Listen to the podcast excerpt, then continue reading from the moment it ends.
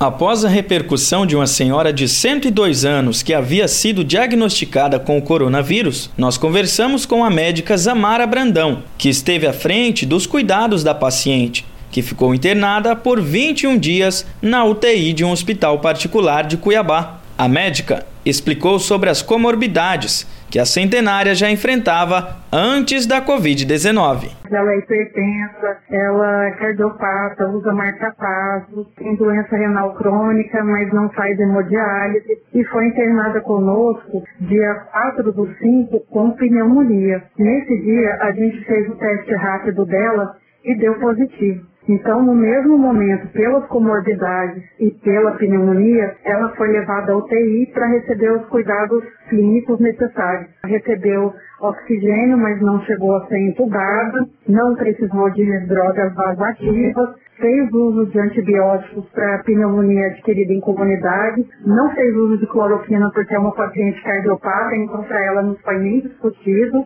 e teve uma evolução muito positiva. A gente fez os protocolinhos conforme o Ministério da Saúde e teve uma ótima evolução. A médica também falou os motivos pelos quais uma pessoa com tal comorbidade não pode fazer o uso da cloroquina. Para a pessoa cardiopata, a cloroquina não está indicada porque ela é uma droga que pode causar arritmia cardíaca. Como a dona Ana já tinha uma arritmia cardíaca, tanto que era usuária de marca-passo, para ela é absolutamente contraindicado. E é isso que tá, a academia discute muito, que é os prós e os contras. Então, esse contra é, pesou muito para ela, então não foi utilizada cloroquina.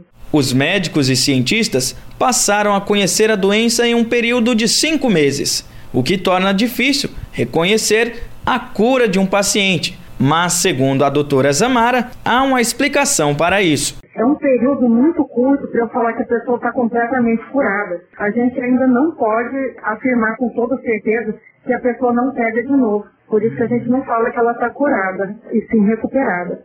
Se a pessoa passou pela fase ou de pneumonia, ou depende de qual que foi o quadro que ela apresentou, e passou a ficar assintomática, ou seja, sem sintomas respiratórios ou febre por mais de cinco dias, ela é considerada recuperada. Mas afinal, as pessoas têm curiosidade em saber se a dona Ana é uma pessoa lúcida pois 102 anos não é todo mundo que tem. Ela é de uma família bem tradicional de Cuiabá e assim, ela é lúcida, ela fica sentadinha.